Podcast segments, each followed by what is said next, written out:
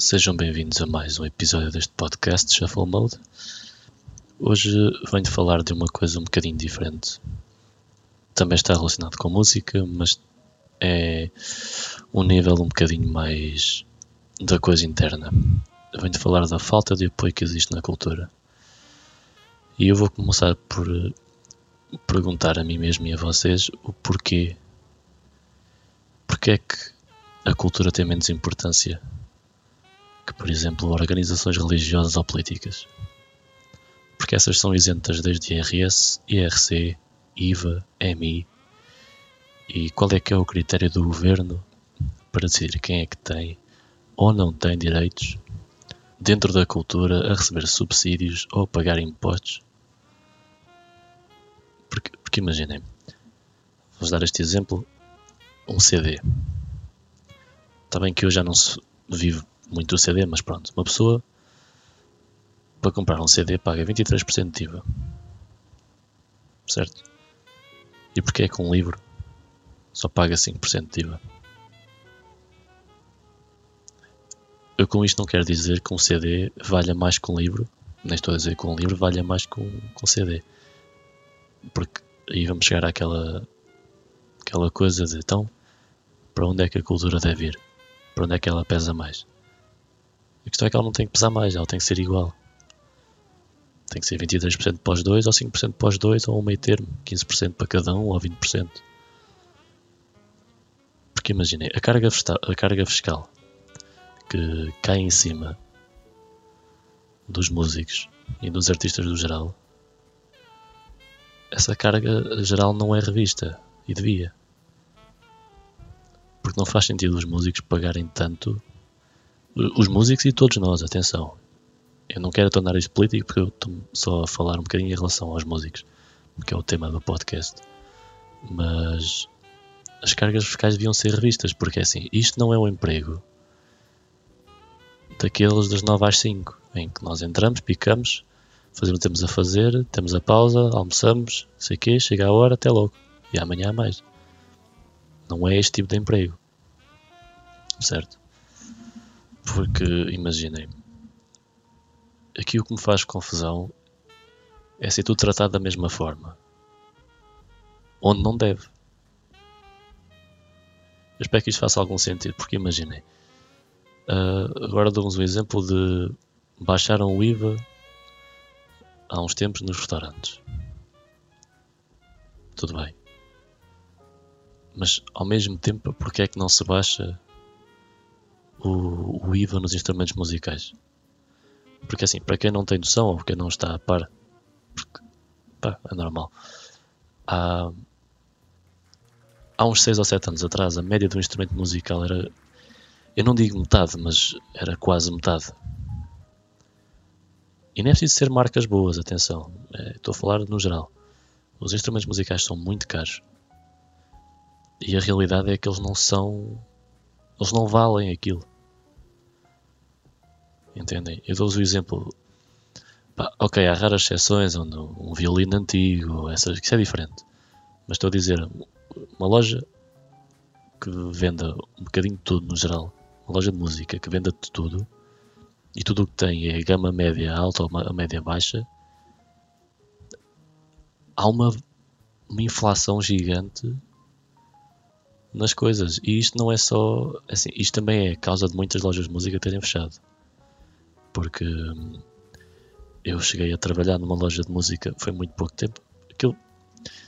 Trabalhar. Não chegou a ser trabalhar, foi mais ajudar, mas pronto. Mas foi o tempo suficiente para eu ver que as lojas de música hoje só vivem de quando conseguem ter escola de música. Dar aulas aos putos de guitarra e, essas, e piano e essas coisas porque do resto é impossível, não há faturação. As pessoas já não compram, as pessoas já não querem, porque primeiro é caro, não dá para as faixas etárias todas, é caro, nem todas as classes sociais têm dinheiro para aquilo, porque a classe média, média baixa não tem, porque há outras importâncias na vida, obviamente, do que gastar 600 ou 700 euros numa guitarra, ou gastar 1000 euros numa bateria, onde só um prato é 300 euros, em média. E tudo isto tem custos, percebem? isto tudo faz parte da bagagem de um músico. Porque as pessoas pensam que os músicos é só, é só vida boa. É vida boa quando corre mesmo muito, muito bem. Mas há muita cabeça a pagar. Porque imaginem, uh, nos concertos, um músico que tenha a sua empresa própria, dou-vos o exemplo de uma espécie de. Pá, vou falar de uma coisa que é geral, toda a gente conhece, um Tony Carreira ou, ou um Kim Barreiros. São pessoas que têm muita gente debaixo das próprias asas e epá, as pessoas precisam de receber. As pessoas estão ali que dão um emprego como aos outros, mas não se esqueçam que a maior parte dos músicos vive de recibos verdes. E uma empresa, um músico que tenha uma empresa, por lei, tem que passar a fatura aos sítios onde vão tocar. É assim, se for uma Câmara Municipal a tratar, ou uma autarquia, é um bocadinho diferente para eles, porque a Câmara vai sempre buscar e consegue deduzir esses 22%. Agora, se for uma associação cultural ou uma coisa independente, isso já não dá. E e às vezes pensamos que, que são os músicos que não querem ir tocar ou porque não coisa, mas não é essa a questão. A questão é que não lhes compensa. Nem a eles, como músicos, que para aceitarem aquilo têm que receber menos, porque é a única forma dessas empresas, dessas associações culturais e assim, não terem prejuízo. Só que, pá, não, não dá. É impossível. É muito complicado. E, e imagina, em tempos agora da, da pandemia, desta merda que é o Covid, não haver nenhum cuidado especial a quem viveu de recibos, dos recibos verdes este tempo todo, como grande parte do meio musical, é que muita gente nem vai trabalhar este ano, ou nem está a trabalhar durante este ano, e vão pagar IRS como caraças, meu. Basta terem tido um bom ano no ano anterior e no outro que vão pagar eh, uma estupidez de, de IRS. E quem é que ajuda isso? Vão dizer que é que as pessoas têm culpa. Tipo, ninguém tem culpa. Isto apareceu agora, mas o governo tem que tomar medidas para isto, certo? Acho que o trabalho do governo também é isso. Não é só perdoar dívidas ao novo banco e essas coisas todas, certo? Mas pronto. Outra coisa também está mal aqui é isto do 1%. Epá, não faz, não faz sentido. Como é que 1% de apoio à cultura é ridículo? Porque essa é uma das principais causas da falta de noção do povo de como tudo funciona. Desde as companhias de teatro às orquestras. Porque é assim, isto é muito simples. Se não há incentivos, não há público para tal não há público para, para ir ver as coisas. Sem público, os músicos não tocam, certo? Para esta ordem de ideias, se não tocam, não há dinheiro para receber porque não tocaram, certo? E o que é que acontece? Vão todos parar às obras, vão todos parar à caixa do Pingo Doce. O que não há problema nenhum, são trabalhos como os outros.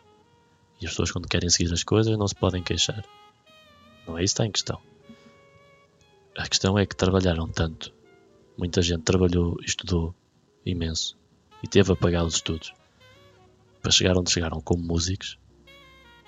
E quando vem uma situação destas de risco, quando ninguém está à espera, ficam literalmente na merda. E agora? É, é, o, que, é o que pede, né? é desenrascar que se foda. Mas o problema é esse, é que o país é sempre assim, com tudo, é o que se foda. Ah, depois vemos, ah, depois fazemos. Só se. Pá, não, não faz sentido. Mas isto foi uma coisa que eu. Fez-me lembrar, por causa que eu, estava a ver um podcast e falar um bocadinho sobre isto, e eu quis também pronunciar-me em relação a isto. Pá, porque também é interessante falar disto e há coisas que as pessoas às vezes não, não têm noção ou pensam que é de uma forma e não é. Mas para quem está de fora do mundo da música ou não tem informação sobre, pá, não pensem que ser música é bom. É bom para quem já tem muito arcabouço. E ainda assim, essas pessoas hoje, nos dias de hoje, não estão tão bem. Portanto, pensem que até uma pessoa que tem toda uma logística aos anos e vida disto está a passar mal agora. Agora imaginem os que fazem isto independentemente de tudo o resto, fazem isto por gosto só, não têm, não têm isto como um emprego, mas querem viver disso, mas têm que ter trabalhos à parte para sustentar isto. E já era assim antes da pandemia, quanto mais agora. Acho mesmo que o Estado devia ter atenção a estas coisas, como todas as outras. Obviamente que há problemas mais importantes a nível global do que isto. É discutível. Mas acho que se cospe muito em cima da cultura no geral em Portugal.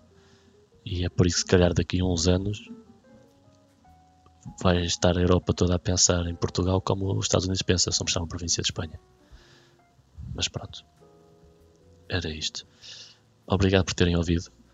Uh, quero deixar aqui também no final uh, para seguirem desde o meu podcast, que está o link na descrição, no Linktree.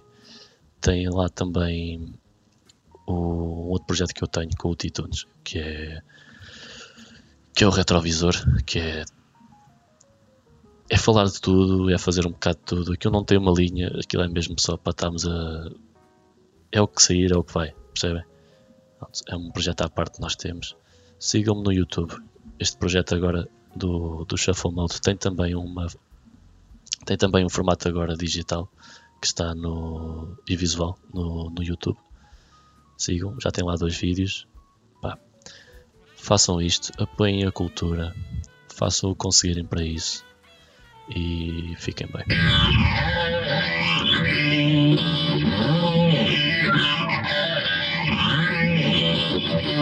you.